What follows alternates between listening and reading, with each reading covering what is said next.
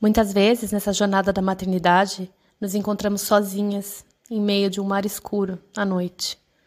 Eu acredito que se cada uma de nós acender a sua lanterna, a gente já não se sentirá mais sozinha e não ficará mais tão escuro. Essa é minha lanterna para você, dizendo que eu também estou aqui e que eu te vejo.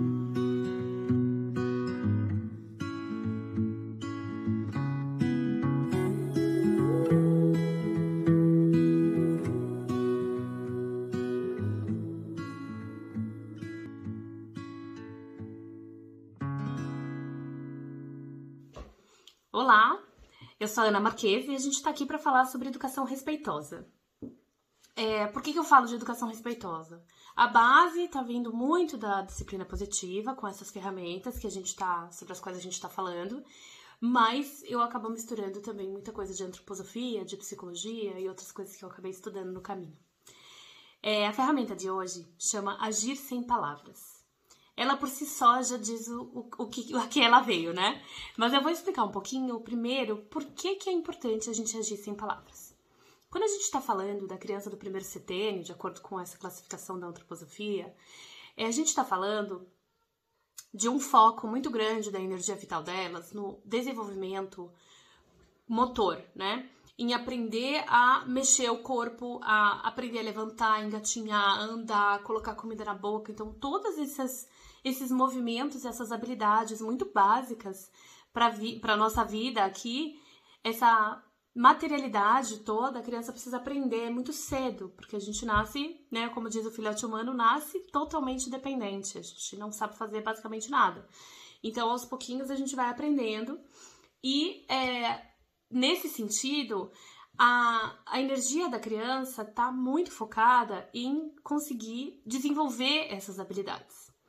E ela não, não tem ainda o cérebro muito desenvolvido para toda essa questão da racionalização, para a questão do pensar. Então, quando a gente está falando é, dessa visão da antroposofia, a antroposofia traz, a gente tem o pensar, o sentir e o agir, né? Que é esse domínio motor, né? Essa ação no mundo, essa, essa, essa força que a gente tem para agir no mundo. E a criança do primeiro setênio, apesar da gente poder dividir também o primeiro setênio em outros uh, pedaços, que não vem ao caso aqui, mas basicamente no primeiro setênio o foco da criança é aprender a agir, então aprender a caminhar, levantar, toda essa questão motora. E aí o que, que acontece? É, a energia está muito focada nisso e não está focada no pensar. E o agir sem palavras, ele combina muito com esse momento. Porque não adianta a gente querer ficar falando mil coisas para as crianças, sendo que elas nem sempre, nem vão conseguir entender tudo que a gente está falando. É, nesse primeiro setênio, a criança tem uma conexão com o mundo físico, com os objetos ao seu redor, com um ambiente muito grande, né? Ela vive nesse mundo lúdico, nesse mundo mágico. Tudo que ela vê é bonito, né? Então a gente fala assim que nessa fase, o mundo é belo para a criança. Ela ama tudo com o que ela se relaciona. É, e a criança não consegue, por ela ter essa energia vital tão focada nesse desenvolvimento motor, ela não consegue uh, prestar muita atenção. Então, por mais que seja uma criança que já fale, já entenda, já compreenda, é, o, o tempo de atenção que elas conseguem ter focadas em relação a algo que a gente está falando é muito pequeno. Então, muitas vezes, o que, que acontece? Quando a gente quer fazer uma correção e a gente dá aquele sermão, ah, porque isso, porque aquilo, porque eu já falei que não é para subir, que darará, a criança fica no darará, blá blá blá. É, ela, ela não consegue acompanhar todo esse nosso raciocínio. E eu não sei se vocês lembram, eu já vou denunciar a idade aqui. Mas tinha aquele desenho do Charlie Brown, né? E eu nunca esqueço disso. Pra mim, essa ferramenta fala muito com isso, assim. A professora, eu lembro que toda vez que aparecia a cena deles na escola, a professora, quando ela falava, era blá, blá, blá, blá, blá. E eu acho que é assim que as crianças enxergam quando a gente fica dando muito sermão. Especialmente as crianças menores, né? As crianças, sei lá, até os 3, 4 anos, assim. É, então, o que que acontece, né? Quando a gente começa a falar demais, a tagarelar demais, a resmungar demais, duas coisas podem acontecer. A primeira coisa é essa, que no fundo a criança tá ouvindo só um blá, blá, blá, blá, blá, blá, blá. E aí o que que acontece? A gente não é eficaz na correção. A gente não é eficaz em colocar o limite de forma clara.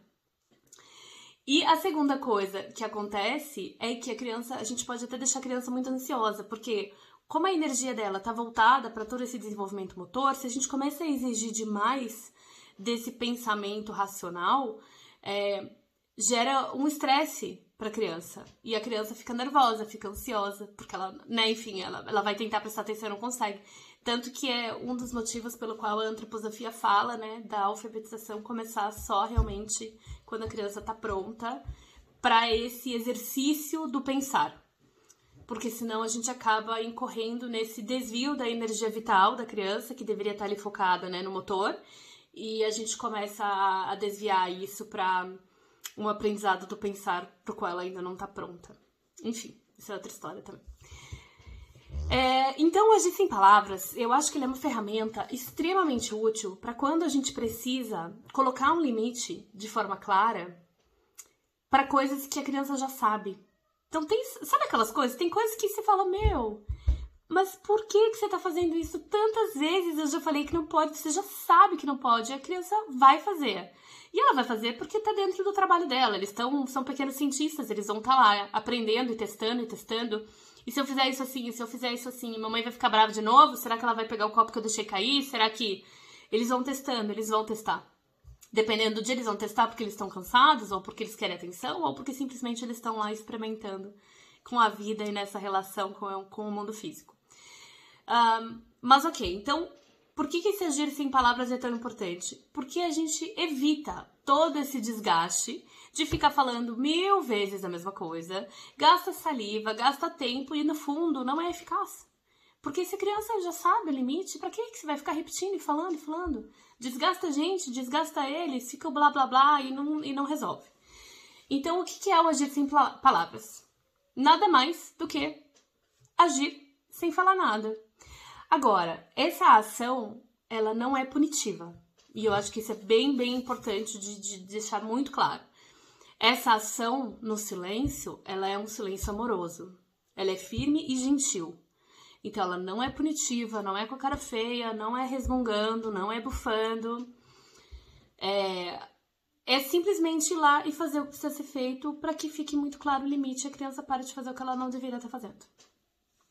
Porque, lógico, você pode usar essa ferramenta quando ainda não é o limite super mega claro, mas ela vai funcionar melhor se é algo que a criança já sabe, já tá careca de saber que uh, qual é o limite dela, né? Então eu vou dar alguns exemplos assim pra gente, para deixar mais claro. Então, por exemplo, aqui em casa, não, o Arthur não pode brincar com o carrinho em cima da mesa, da mesa de jantar. Não pode, é uma regra, ele já sabe disso.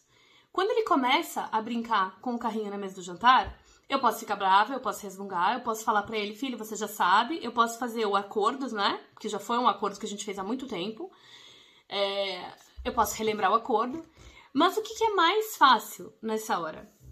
Simplesmente eu, em silêncio, sem ficar fazendo cara brava, nem sem ficar brigando, sem nada, tirar o carrinho da mesa e colocar o carrinho no chão, que é onde ele pode brincar com o carrinho, na sala. É, muitas vezes, quando eu faço isso, ele nem, tipo, reage forte, porque ele já sabe, ele já sabia que não podia, entendeu? E às vezes eu acho também que se a gente começa a falar muito, aí a gente entra num embate com a criança e a gente não tem que ficar medindo força com a criança. É, acho que também essa ferramenta ajuda nisso, assim. Outro exemplo, é, também na mesa de jantar, né? Porque na mesa de jantar, para mim, pelo menos, é, um, é, bom de dar esse tipo de exemplo, porque é um lugar onde a gente senta, pelo menos duas vezes por dia, mesmo que eles almocem na escolinha, de manhã e à noite a gente senta juntos na mesa, as regras são as mesmas todos os dias. E ainda assim, várias vezes eles fazem coisa que não deveria. Então, a Júlia, normalmente, quando tá muito cansada, às vezes ela pega, fica fazendo bagunça, ou derruba a comida assim, meio porque não tá prestando atenção, ou ela não usa o garfo e a colher um para ajudar o outro, ela usa só um e daí fica caindo.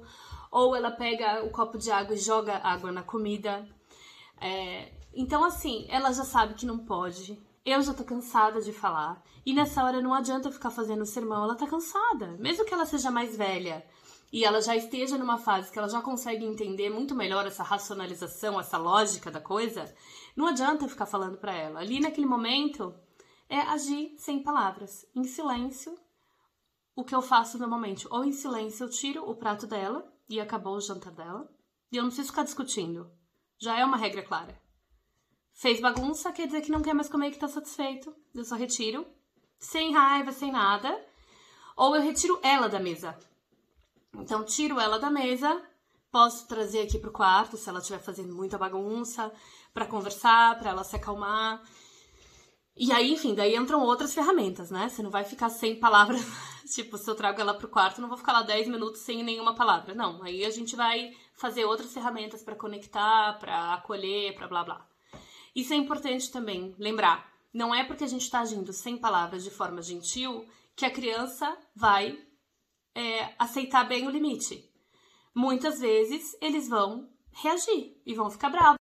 Então a gente tem que lembrar que não quer dizer só porque você foi firme e gentil que a criança vai aceitar na boa o limite. Muitas vezes o que acontece é que a criança não aceita o limite, como é natural, e aí a gente fica brava, frustrada, não é nem pelo que a criança fez, mas é por uma expectativa irreal que a gente tinha de que a criança ia aceitar de boa o negócio. É, e aí, enfim, daí a gente acaba ficando frustrado e às vezes reage mal uh, por causa disso.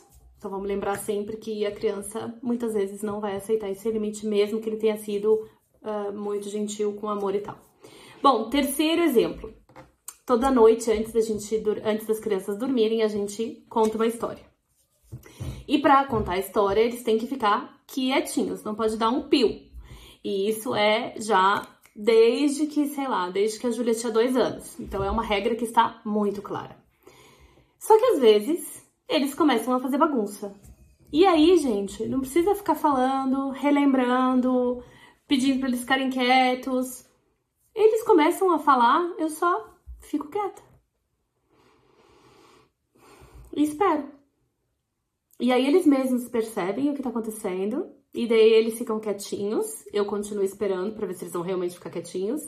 E aí, ou eles falam, mamãe, pode voltar a contar a história. Ou eu volto automaticamente e aí eles ficam quietinhos. Então, às vezes, eles também testam, sabe? Acho que, sei lá, por esporte. por serem pequenos cientistas. É... Então, eu acho que essa ferramenta é muito boa pra gente não ficar se desgastando também, sabe? Porque é muito chato ter que ficar falando toda hora a mesma coisa. E a gente cansa e não tem santo, que acho que nem Buda tinha um saco de paciência tão grande para ficar repetindo sempre a mesma coisa. Então ela é uma opção, ela é uma opção em alguns momentos que eu acho muito boa. É... E outra coisa, a gente tem sempre que lembrar que o nosso exemplo, a nossa ação fala muito mais do que mil palavras, especialmente para as crianças nesse primeiro setênio, igual eu falei, que não estão ainda tipo com toda a lógica racional pronta para ser usada. Então, com eles ainda mais forte é, o a gente fazer, a gente agir. E é aí que às vezes também a gente acaba sendo permissiva demais porque a gente não age e daí o limite não fica mais claro. Então, sempre lembrar desse equilíbrio, assim, né?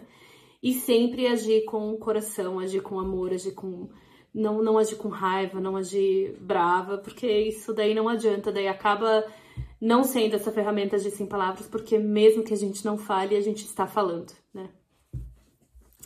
É isso então por hoje. Eu queria saber depois, quando vocês apliquem aí, tentem, testem, não se frustrem se não conseguirem da primeira vez. É assim mesmo, a gente tem que praticar e praticar, e quanto mais pratica, mais natural vai ficando. E se vocês tiverem alguma ah, sugestão, querem compartilhar alguma coisa, alguma pergunta, pode me mandar um direct no Instagram, Ana Flá Marques com Z. E obrigada!